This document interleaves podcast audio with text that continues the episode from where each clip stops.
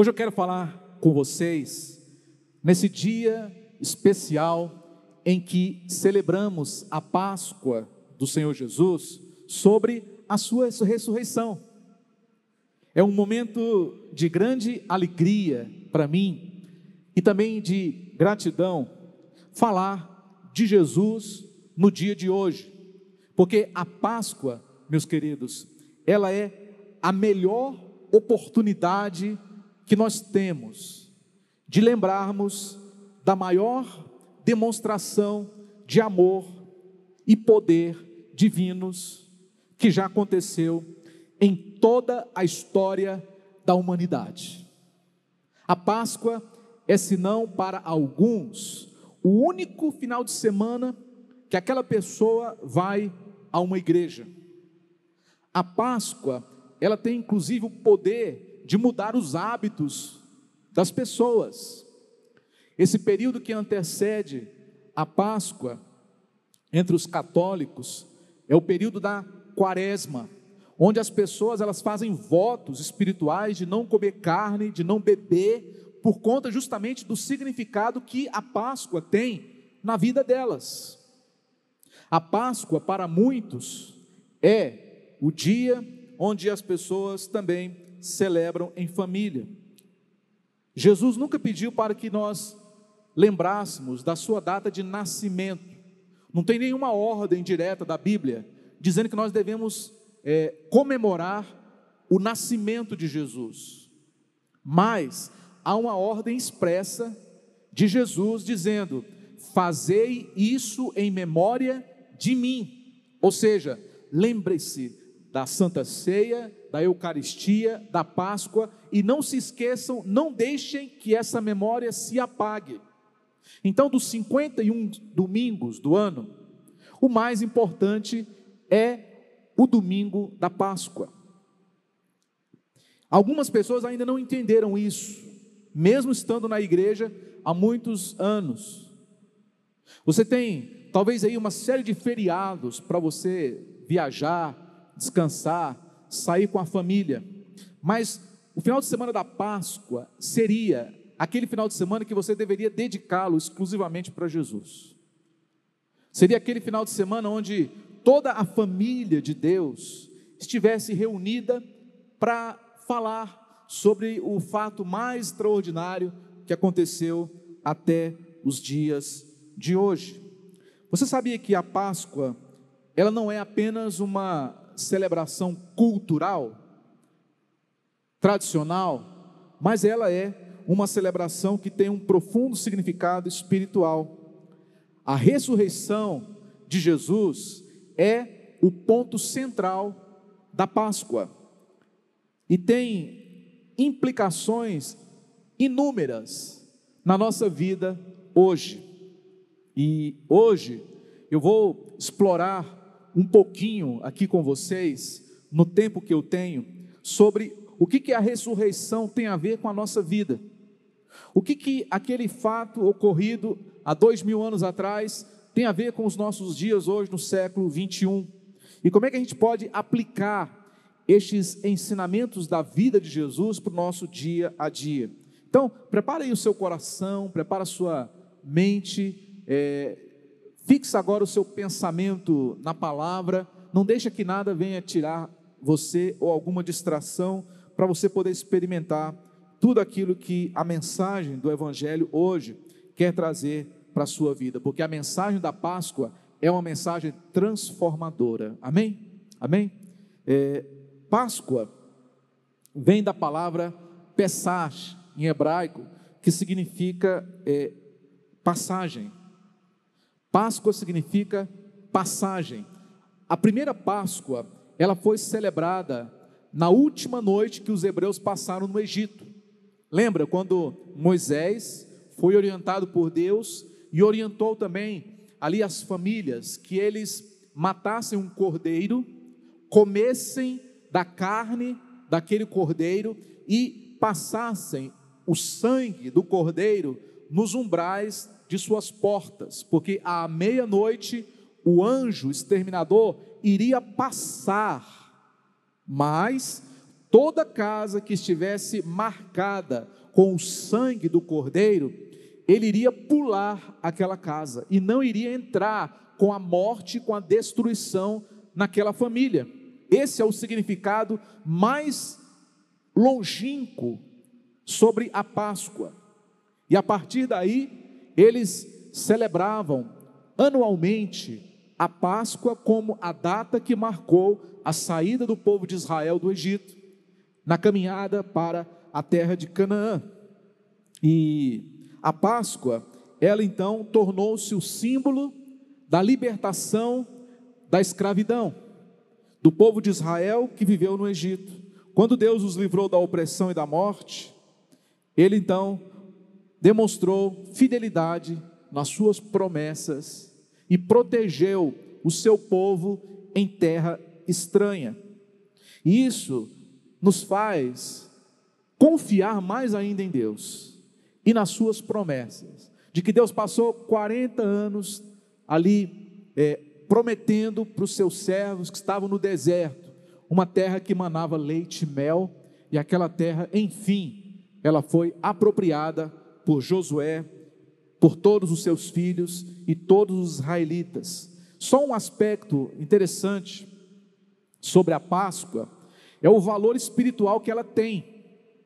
Naquele dia, aquele anjo da morte que feriu as famílias egípcias representa Satanás, aquele que vem trazer morte e destruição. Quando Satanás ele vê o sangue de Jesus, ele cai. Amém, pessoal? Quando o diabo ele vê o sangue de Jesus, ele não suporta. Ele não consegue entrar naquele lugar, ele cai, ele sai, ele pula aquela vida. Eu costumo dizer o seguinte: que o diabo, ele sabe o seu nome, ele sabe onde você mora, onde você trabalha, ele sabe quem são os seus filhos, mas ele não te destrói. Sabe por quê? Não é porque ele não quer, não. É porque Deus não deixa. Entendeu? Porque Deus não deixa. Porque se não tivesse uma cobertura ao seu redor, de mim também, nós já teríamos sido destruídos há muito tempo. Porque o diabo todos os dias se levanta para destruir o povo de Deus, mas não consegue. Sabe por quê? Porque Deus tem promessa na nossa vida. Porque nós somos lavados no sangue do Cordeiro Jesus, e o diabo não suporta o sangue. Ao longo dos séculos, muitos foram os acontecimentos e rituais que foram associados à Páscoa, mas o evento central da Páscoa é a ressurreição de Jesus, tá?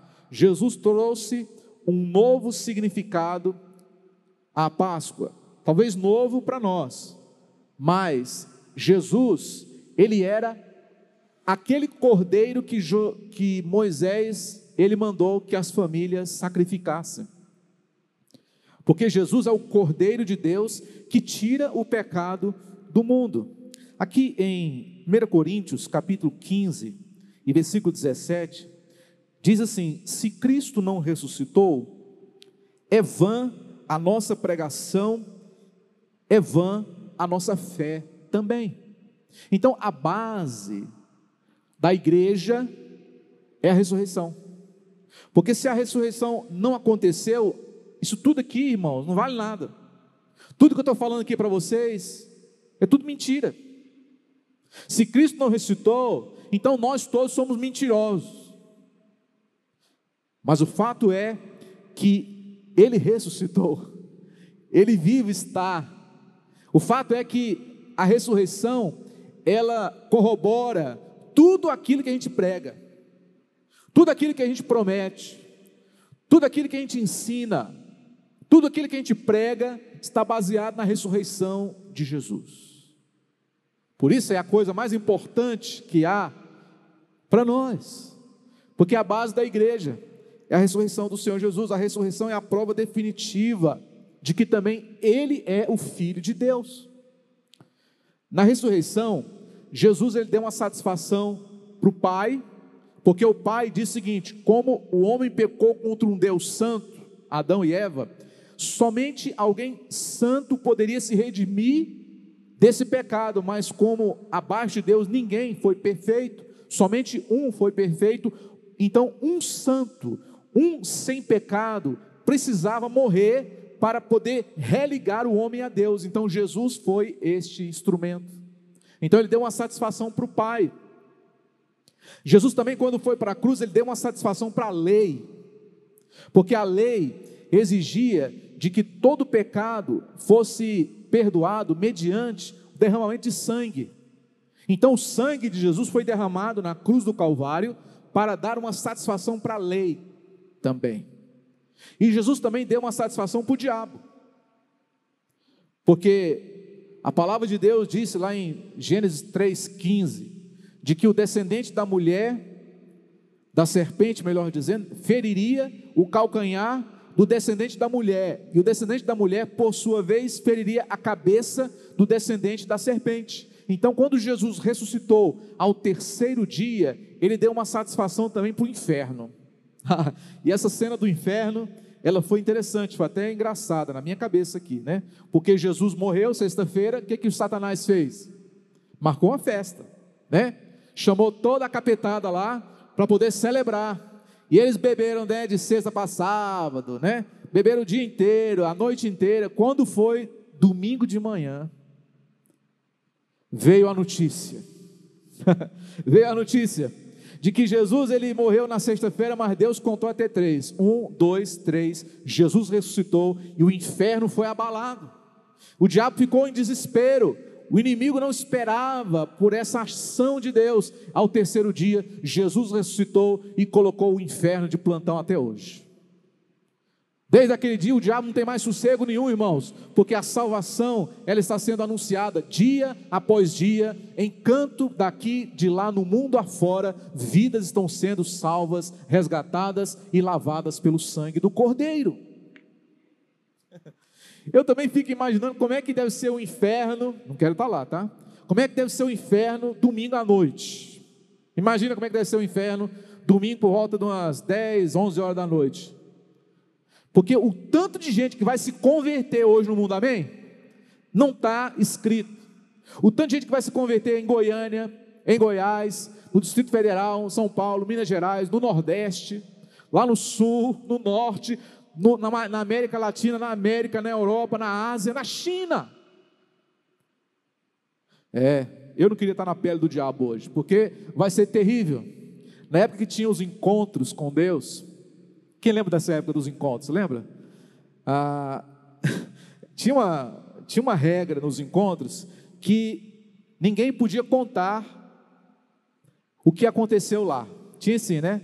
Não conte o que aconteceu aqui para gerar curiosidade nas pessoas. Aí você chegava em casa e a família falou assim: O que, que aconteceu lá? Você falava assim: Eu não posso falar, foi tremendo. Foi tremendo, era só isso, foi tremendo. Essa era a frase, não era? Foi tremendo, foi tremendo. Aí, né, o diabo mandou, mandou dois demônios para um desses encontros para infernizar os crentes lá, estavam no, no encontro. Só sei que Deus operou naquele dia, né? Os anjos de Deus pegaram esses demônios, deram uma taca neles, e eles chegaram no inferno todo quebrado, engessado, com o pescoço enfaixado, olho roxo, rabo quebrado. E aí o diabo olhou para ele assim e perguntou assim: Uai, meu, o que aconteceu? Aí os demônios falaram para o diabo assim: Eu não posso falar, foi tremendo. Só sei que foi tremendo. Ei, irmãos, Jesus, com a ressurreição, ele colocou o inferno em prantos. Por isso nós estamos aqui hoje alegres, que nós somos mais do que vencedores. Ninguém pode ter medo do diabo, ninguém aqui tem medo do diabo, sabe por quê? Porque nós somos maiores do que o diabo. Maior é o que está em nós do que aquele que está no mundo. Se Deus é por nós, quem será contra nós? E também diz: resisti ao diabo e ele fugirá de vós. Amém? Então quem tem que fugir do capeta não é você não, é o capeta que tem que fugir de você. Quando ele te vir de longe, ele fala: Meu Deus, Lá vem o servo do Senhor. Não mexe com essa mulher aí, não, que essa mulher é de Deus. Igual o irmãozinho de oração, quando ele agachou para buscar a sandália debaixo da cama, o inimigo já achou que ele já ia orar, já ficou desesperado.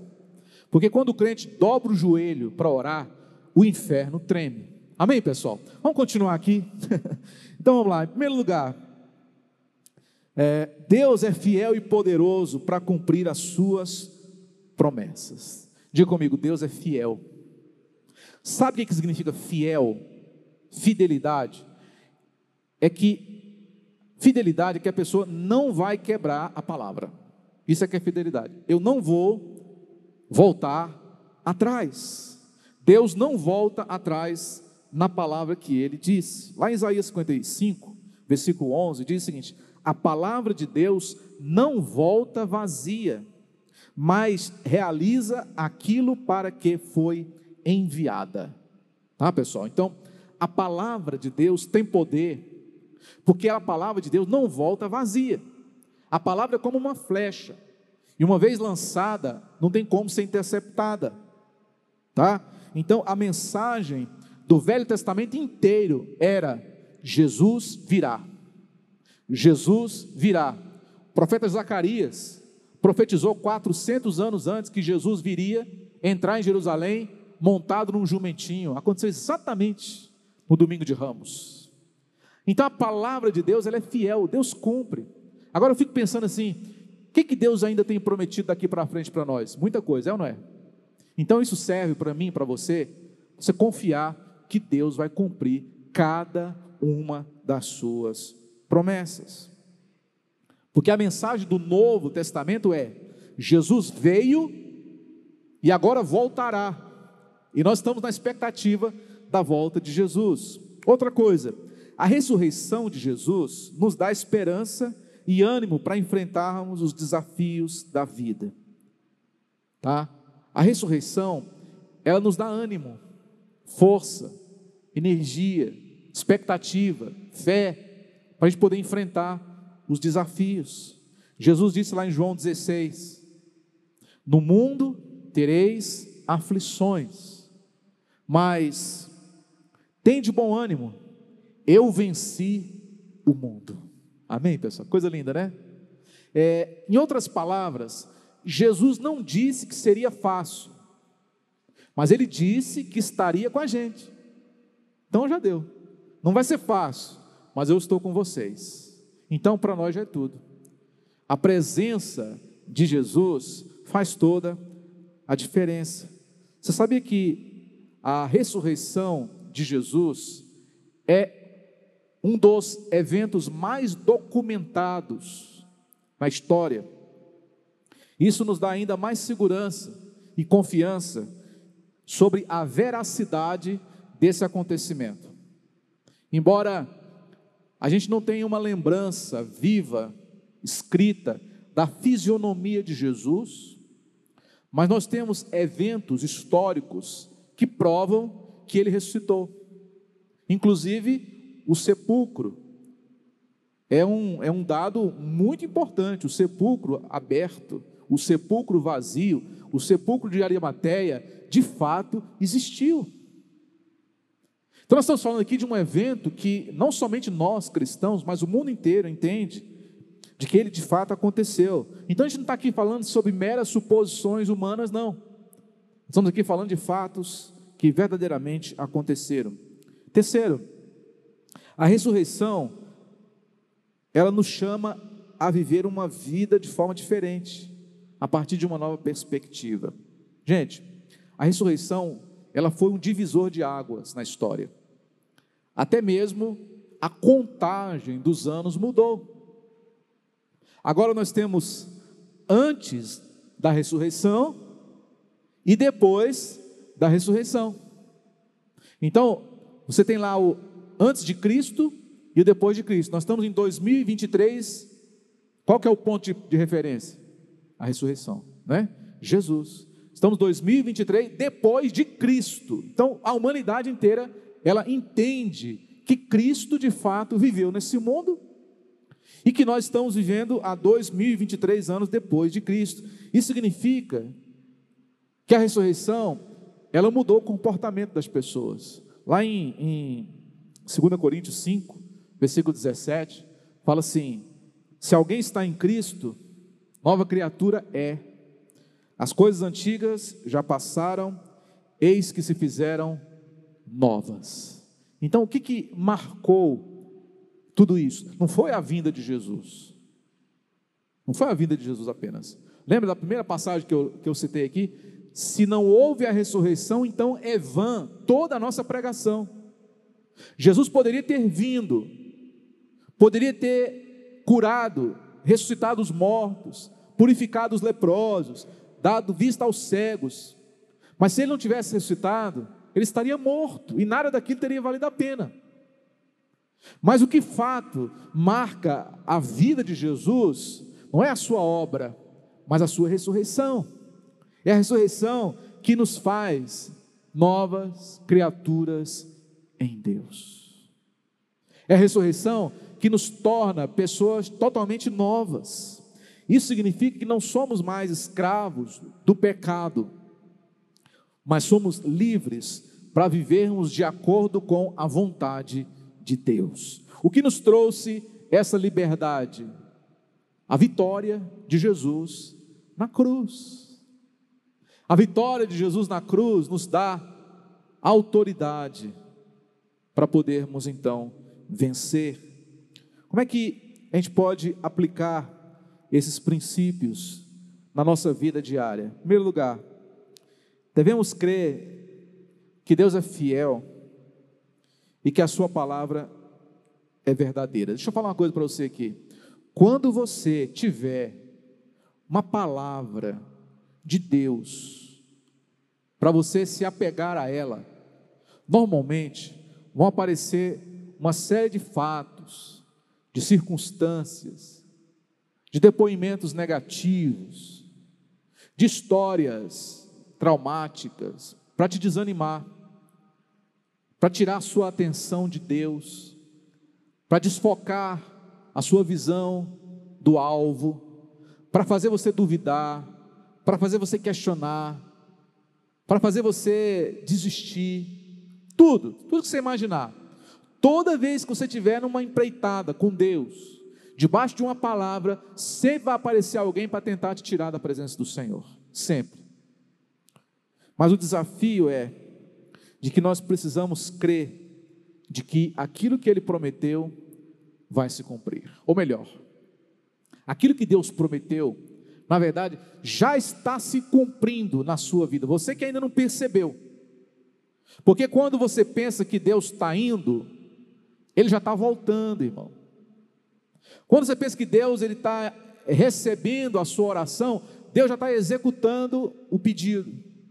Porque Deus ele trabalha nos bastidores para te dar aquilo que você então espera nele. Lembra daquela passagem que fala que vai chegar um tempo que antes de a palavra sair da sua boca, Deus já conhece ela toda e já sabe o que, que você quer? É isso. Na verdade, é essa a nossa realidade. Quando você, jovem, vai orar ao Senhor e vai pedir alguma coisa para Deus, lembre-se sempre disso: Deus já te deu aquilo que você está pedindo, só que você ainda não atinou para ter discernimento, para saber onde é que está. Qual que deve ser a sua oração? Senhor, abra os meus olhos para que eu possa enxergar aquilo que o Senhor já está fazendo na minha vida. É essa a forma correta. Porque Deus já está agindo. Quando você faz uma compra online, você passa o cartão, dá o número do código CCV e você recebe logo em seguida um código de rastreamento, é ou não é? Através daquele código, você vai acompanhar a sua encomenda até chegar na sua casa saiu da transportadora, está em trânsito, já está agora nos correios da sua cidade, tem aquele código que vai te dizer tudo isso. A mesma coisa espiritualmente falando. Quando você pede alguma coisa para Deus, Deus já começa a providenciar. O fato de não estar ainda nas suas mãos não significa que Deus não te deu. Está em trânsito. Amém? Diga comigo assim: a minha bênção está em trânsito. Hum. Agora o que você tem que fazer? Você tem que só digitar o código. Deus está onde, hein? Está chegando? Porque eu já sei que Deus já mandou. Deus já saiu lá do, do armazém celestial. A minha vitória está a caminho. Eu creio assim. Eu creio assim. Quando eu penso que Deus vai começar, Deus já começou, Deus já está terminando. Tem inúmeras histórias aqui, mas não dá tempo de contar para vocês. Segundo lugar, Devemos ter a esperança e o ânimo, mesmo diante dos desafios, das dificuldades. Diga comigo assim: quanto maior for a aprovação, maior será o milagre. Quanto maior for a dificuldade, pode esperar que vai vir uma grande vitória. Aconteceu alguns anos atrás um fenômeno lá nas ilhas da Ásia chamado tsunami. Teve uma garotinha inglesa que aprendeu na escola que quando o mar recua demais, é sinal que vai vir uma tsunami. E ela, essa menininha, ela salvou centenas de pessoas porque ela avisou. E as pessoas saíram da praia e foram para umas regiões mais altas. Aí depois veio a onda e matou muita gente ainda. Então é o seguinte: quando o mar recua demais, é porque está vindo o quê? Uma tsunami. Quando a pessoa ela vai saltar um obstáculo e ela, ela recua, ela pega uma distância maior, para que, que ela está fazendo isso? Para ela ter um impulso maior, para ela conquistar um salto maior. Então a mesma coisa se aplica à nossa vida. Se a coisa está difícil para você, é sinal que está vindo uma grande chuva pela frente. Amém? Se você está tendo um retrocesso muito grande na sua vida, é um sinal que você está pegando uma distância grande para você dar um salto ainda maior. Então não olhe para essas circunstâncias de forma pessimista, não. Veja de uma, de uma forma otimista. Nós não podemos nos deixar vencer pelo medo, pela dúvida, pela incredulidade, pela desesperança, mas devemos lembrar que Jesus, ele venceu tudo para poder te dar vida. Ele passou por tudo para você poder ter vitória. Jesus sofreu um grau profundo para que você e eu não precisássemos sofrer. Nós temos Cristo, quem tem Jesus tem tudo, quem não tem Jesus não tem nada. Em último lugar, devemos viver de forma diferente, buscando agradar a Deus em todas as áreas da nossa vida. Então, assim, você não pode falar derrota e colher vitória. Você não pode falar doença e viver saudável. Você não pode falar maldição ou maldições e viver na bênção. Você não pode murmurar e celebrar ao mesmo tempo. São coisas distintas. Então você tem que decidir. Ou você vai murmurar, ou você vai viver uma vida de gratidão.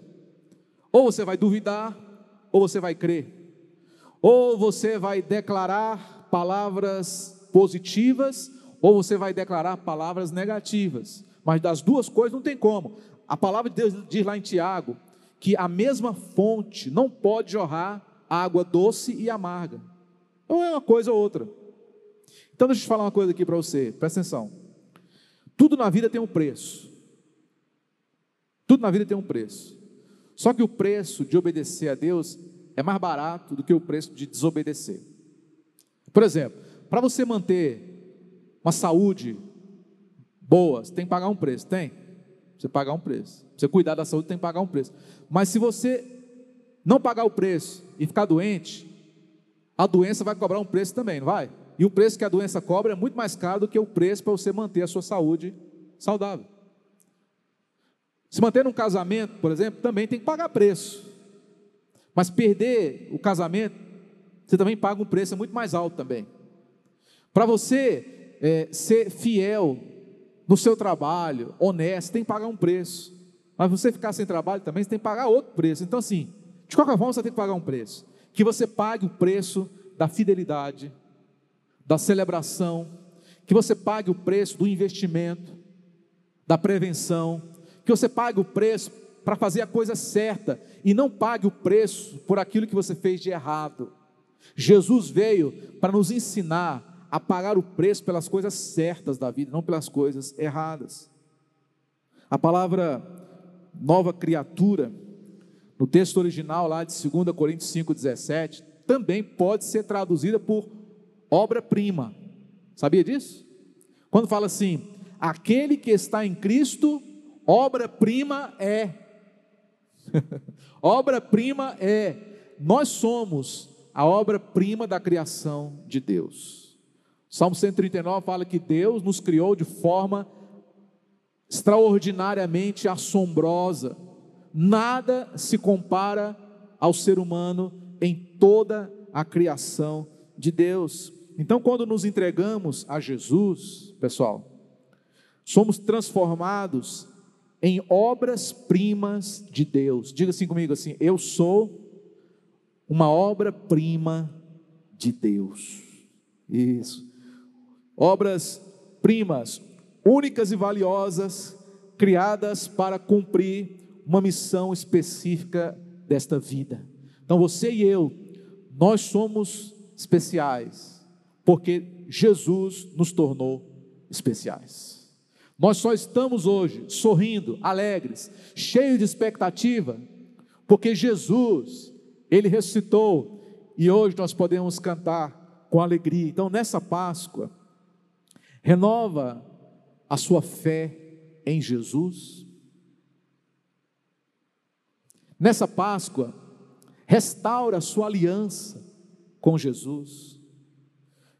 Comprometa-se hoje com Deus a viver de uma forma diferente, a não viver conforme o mundo, mas seja diferente. Confia até o fim.